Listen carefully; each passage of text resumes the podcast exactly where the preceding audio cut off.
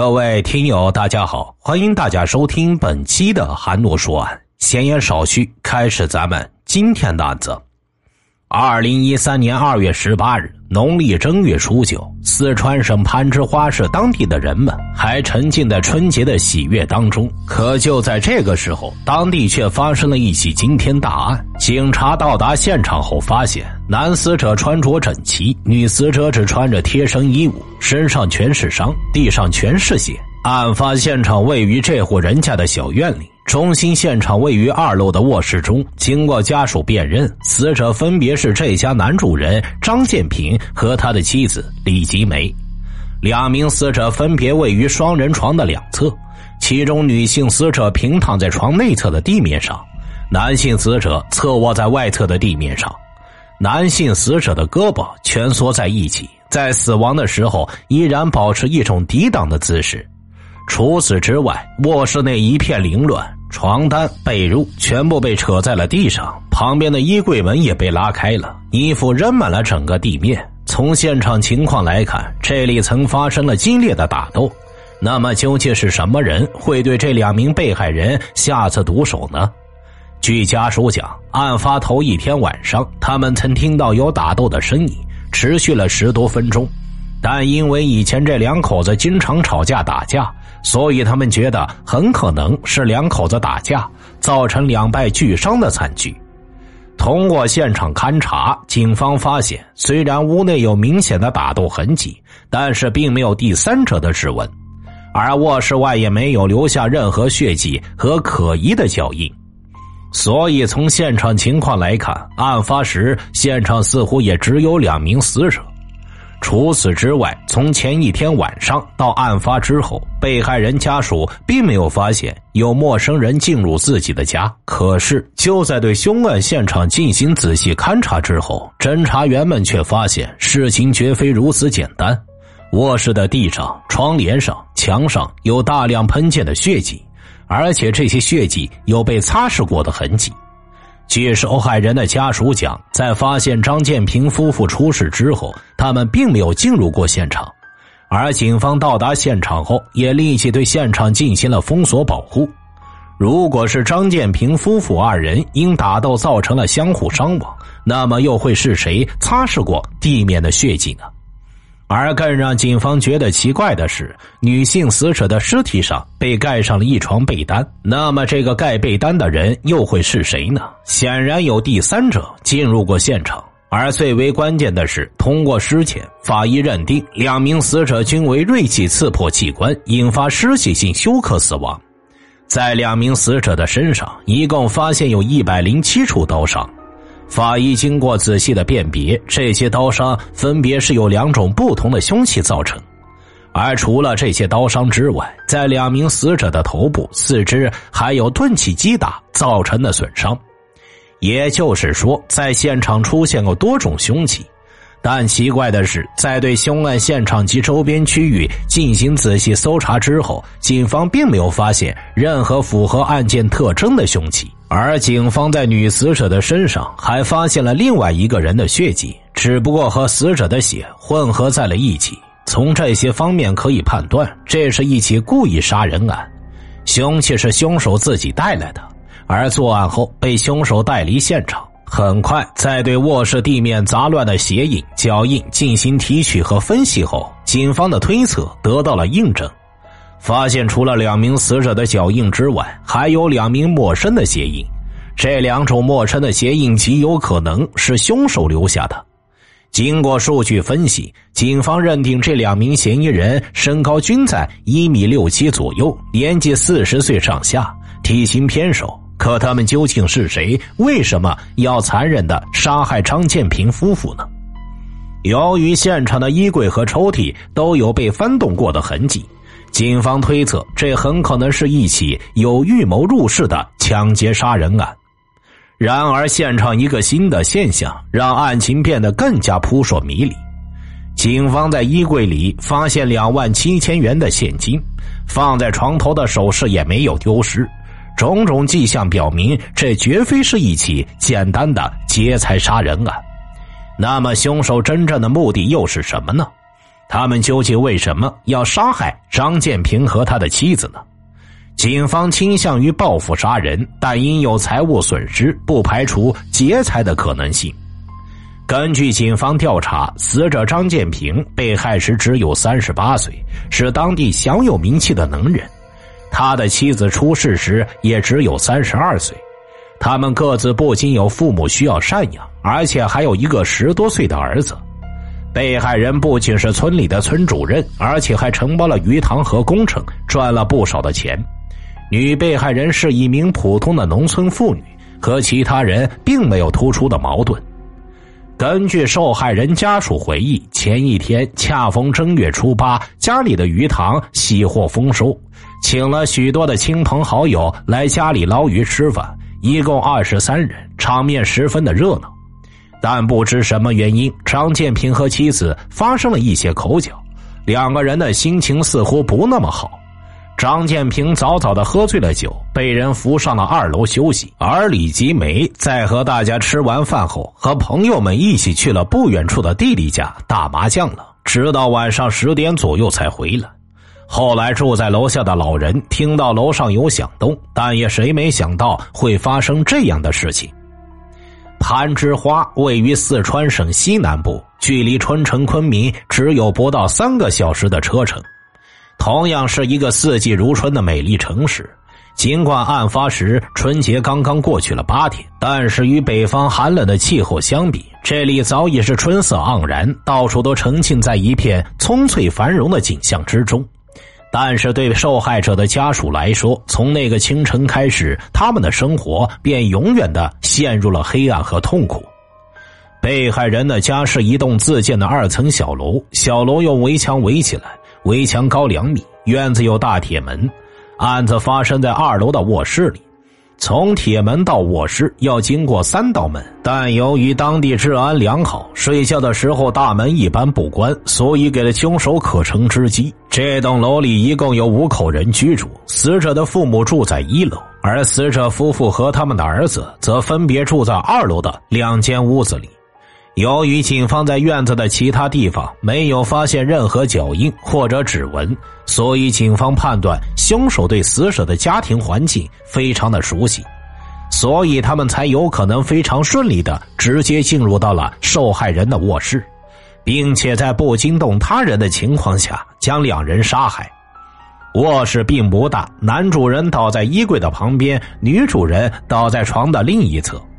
大衣柜和桌子都有被翻动过的痕迹，但非常奇怪的是，屋里的现金都没有被拿走。警方通过对现场种种迹象的分析，判断这两名凶手作案的动机很可能是仇杀。他们都非常熟悉被害人家中的环境，很可能他们就是本村人。他们和受害人之间可能有着直接或间接的仇恨。作案的过程相当的凶残，而且行凶的过程也是非常沉稳老练，不排除可能有前科。那么，像这样两名犯罪嫌疑人会是什么人呢？这时候，警方想到了半年前发生的一件怪事就是在案发半年前，被害人曾经报案，自己私家车曾经被人蓄意破坏。根据警方报案记录显示，案发半年前，张建平曾报案称自己的私家车出现了两次异常情况，原因是有人对车辆的发动机动了手脚，如果不是及时发现，必然会导致车毁人亡的结果。经过警方多方调查，当时有一个叫胡红云的男人很快进入了警方的视线。因为根据张建平的姐夫讲，曾看到这个叫胡红云的人接近过被害人张建平的车，而且当时还鬼鬼祟祟的，被撞见后表现的十分的慌张。但奇怪的是，就在警方决定对胡红云进行调查时，张建平却主动要求警方撤案，并声称没有人恶意破坏私家车，是一场误会。是自己儿子小不懂事，把车给弄坏了。由于张建平的坚持，此案最终不了了之了。但是警方一直觉得此事十分的蹊跷，感觉当事人好像知道了实情，但出于某方面的考虑，他故意包庇了胡红云。这个胡红云，外号胡老二，案发时四十四岁，是攀枝花某机关单位的司机。巧合的是，被害人张建平请客吃饭，胡红云也在场，而且表现极不正常。根据警方调查，司机出身的胡红云向来是滴酒不沾，但出事那天吃饭的时候，他却主动端起了酒杯向张建平夫妇敬酒。而除此之外，张建平与胡红云一向以兄弟相称。但是那天在酒桌上，胡红云却第一次直呼张建平的名字。让在场的人都觉得有些疑惑，虽然都是一些小细节，但正是通过这些细节，反映出胡红云的心里的确是有问题的，肯定是憋着一些事情。那么，胡红云会不会和这起命案有关呢？警方调查发现，张胡二人关系非常不错，死者儿子甚至认了胡红云做干爹。胡红云和张建平认识多年。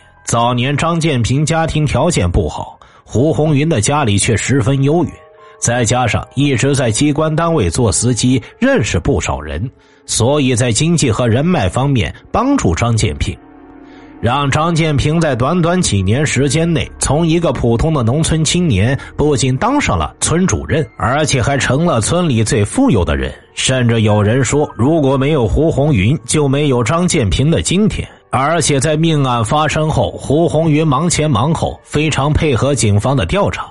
而就在这时，一段关于胡红云与女性死者李吉梅的暧昧感情却浮出了水面。据女死者的姐姐说，妹妹和胡红云之间一直保持着暧昧关系，而且已经很多年了。而更让人吃惊的是，据知情人讲，张建平似乎很早就知道妻子和胡红云之间的事情。二零零九年的时候，张建平曾亲自撞见过妻子和胡红云在一起，当时还打了妻子。可奇怪的是，张建平依然和胡红云保持着朋友关系。尽管这件事让人觉得有些摸不着头脑，但可以肯定的是，在这段畸形的关系中，张建平一直在隐忍。退让。照这么看来，胡红云似乎没有杀害被害人的理由，而女被害人和胡红云一直保持着暧昧关系。胡红云怎么会对自己喜欢的女人下此毒手呢？感觉怎么说也说不通。更重要的是，经过警方一系列的调查走访，作为重大嫌疑人，胡红云完全没有作案时间。那天晚上，在死者家里吃完饭后，胡红云和女死者李吉梅还有其他几个人一起在玩牌。据当事人讲，当天晚上胡红云一直都在玩牌，中间并没有离开过。至此，没有作案动机，也没有作案时间的胡红云很快就被排除了。那么，凶手还会有谁呢？案发地大田镇，尽管属于农村，但距离攀枝花市市区并不远。由于日照充足，昼夜温差大，攀枝花一直都是全国著名的水果产地，而大田镇更是石榴之乡，名满川蜀，所以吸引了四面八方不少的商客。由于被害人张建平是银鹿村的村主任，而且还是和妻子一同被害的，所以在当地引起了极大的关注。这也给当地的警方增加了很大的压力。经过两天的走访，又有一条重要的线索出现了：有一个年轻人在案发的第二天突然离开了村子。这名男青年名叫张军，案发时二十六岁，身高一米七左右。根据警方调查，张军在二十出头的时候曾因盗窃被警方处理过，之后一直在广东打工，基本上没有回过老家。但是却在出事这年的春节期间忽然出现在了村子里，而且随行的还有另外几名外地的青年。更加让人疑惑的，这伙人离开的时间正好是案发的第二天，那会不会是他们干的呢？警方之前的调查感觉凶手对被害人的家非常熟悉，而巧合的是，张军的家距离张建平的家仅仅不到一百米的距离。但是他们之间没有突出的矛盾，不存在报复杀人的可能性，唯一的可能性就是劫财。但现场不仅留下了现金，还有手机、首饰等物。如果是单纯的劫财，也说不通。张军和随行的几名青年会不会是凶手呢？如果是他们，真正的目的又会是什么呢？此时，张军等人已经离开了攀枝花，警方只能一边对张军等人进行追查，一边继续在当地寻找其他有用的线索。有人反映说，男被害人因工作的事情与上一任的村主任有一些矛盾。在张建平当上村主任之前，村主任一直都是由老主任张孝良担任。但就在几年前的一次竞选中，年纪轻轻的张建平居然以绝对的优势在和张孝良的竞选中胜出了，这让当了几十年的村主任的张孝良感觉很没面子，两人也由此产生了很深的矛盾。而更让张孝良难堪的是，张建平新官上任三把火，第一把火就烧到了张孝良身上。张建平不仅当众批评张孝良在任时没有公开村里的财物，更是在一次招标中凭借自己的实力让张孝良没有任何还手余地。而这些事情对于在村子里风光了几十年的张孝良来说，无疑是极大的挑衅和羞辱。从此，两家人再也没有说过话。那么张孝良会不会是凶手呢？警方决定立即对张孝良展开调查，但是调查后发现张孝良根本没有作案时间，案发时他不在银鹿村，而且警方还把张孝良的鞋印与现场鞋印进行比对，发现根本不符合。那么凶手到底是谁呢？此时距离张建平夫妇被害已经整整一天了。经过一系列的调查，形迹可疑的本村青年张军和上一任村主任张孝良进入了警方的视线。但张军没有作案动机，张孝良没有作案时间。那么，会不会有这样一种可能：张孝良和张建平矛盾由来已久，不好亲自动手。经过一番考虑，张孝良决定买凶杀人。于是他和在外地打工的本村青年张军联系上了，并让他在外地找几个人在春节时回来杀害张建平夫妇，并且将现场伪造成盗窃杀人的假象，然后在案发第二天逃之夭夭。基于上述可能性，警方加紧了对张孝良、张军一伙人的调查。如果是买凶杀人，张孝良和张军等人之间一定有密切的联系和大的资金来往。警方首先从这个环节入手，结果并没有发现几人之间有联系或者大额的资金流动。难道之前的推断出了问题？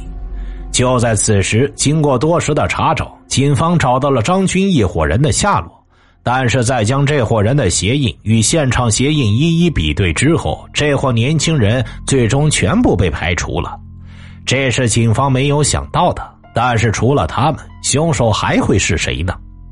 此时距离案发已经过去了三天，在对于死者有关系的人一一排查后，没有发现任何线索，而女死者身上的混合血迹还没有成功的分离。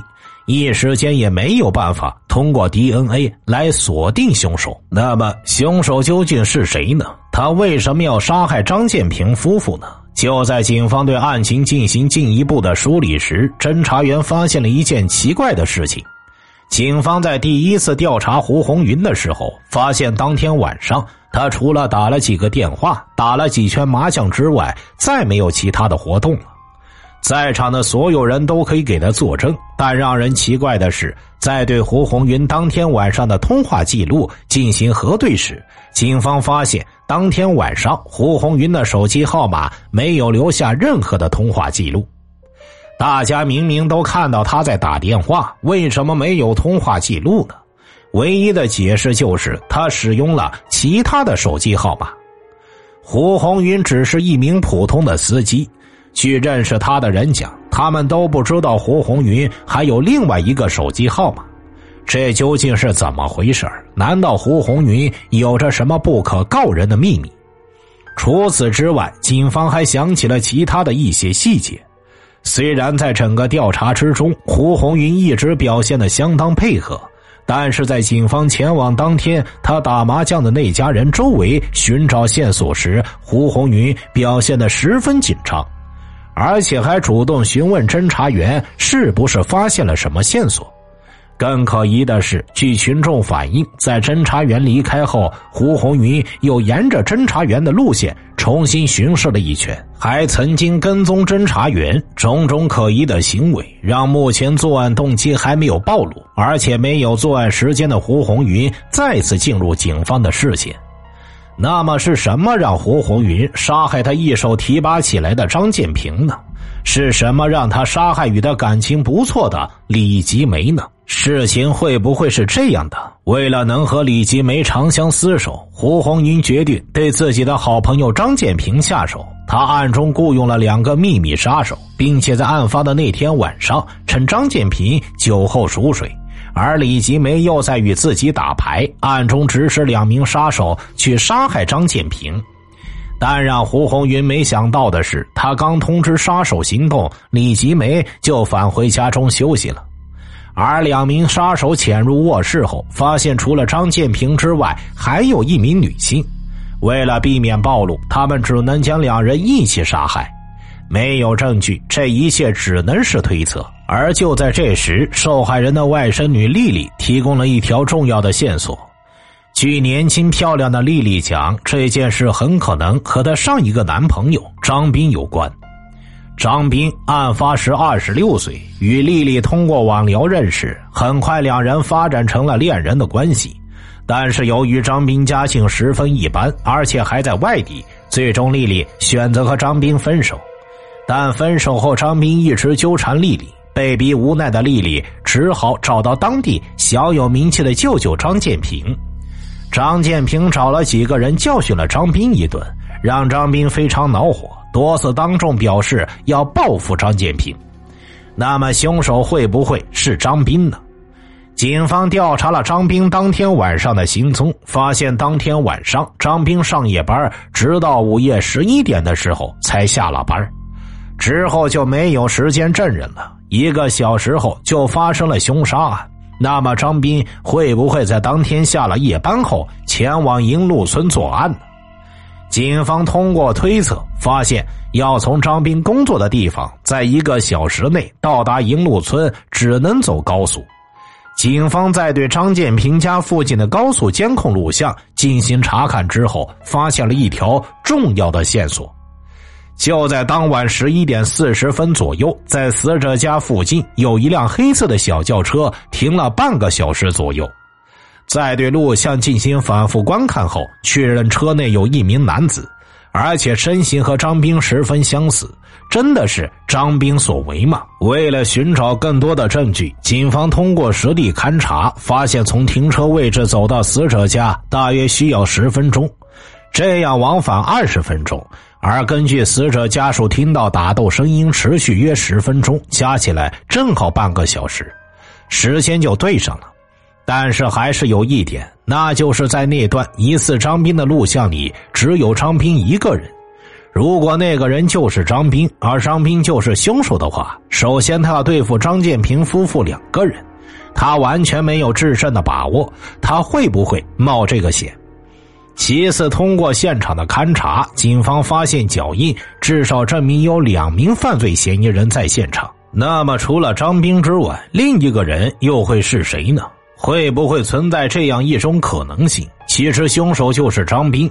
由于之前跟丽丽谈恋爱，张兵曾到过被害人家里，十分熟悉被害人家里的环境，所以他顺利的进入被害人的卧室。张斌携带了刀具、铁锤等多种作案工具。为迷惑警方，在杀害两人之后，张斌不仅伪造了入室抢劫的假现场，又换上了另外的鞋子，伪造两人作案的现场。之后携带作案工具逃离现场，事情会是这样吗？张斌真的是杀害二人的凶手吗？为了尽快破案，警方再次对现场凶手留下的两组鞋印进行了比对。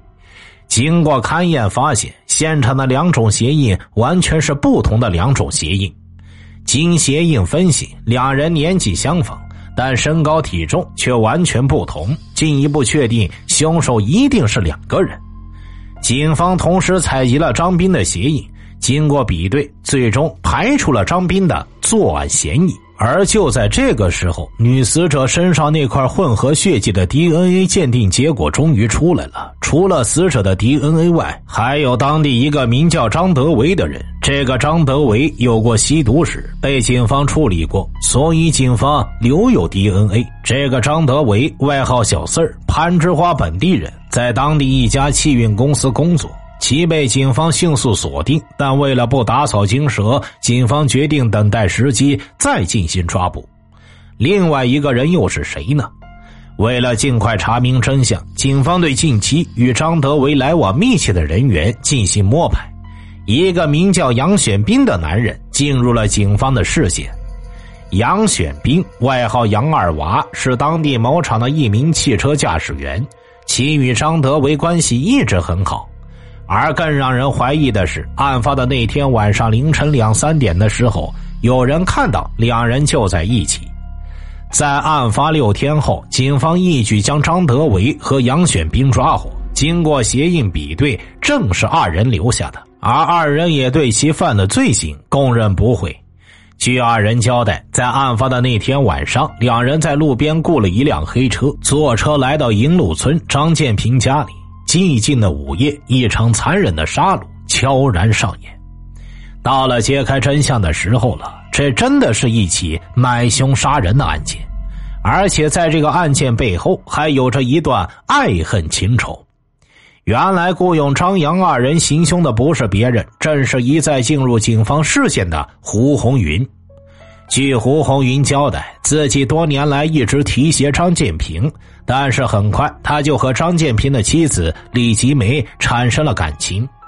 然而，随着时间的推移，胡红云发现逐渐壮大的张建平渐渐想要摆脱自己，而长期以来与他保持着关系的李吉梅也要离开自己。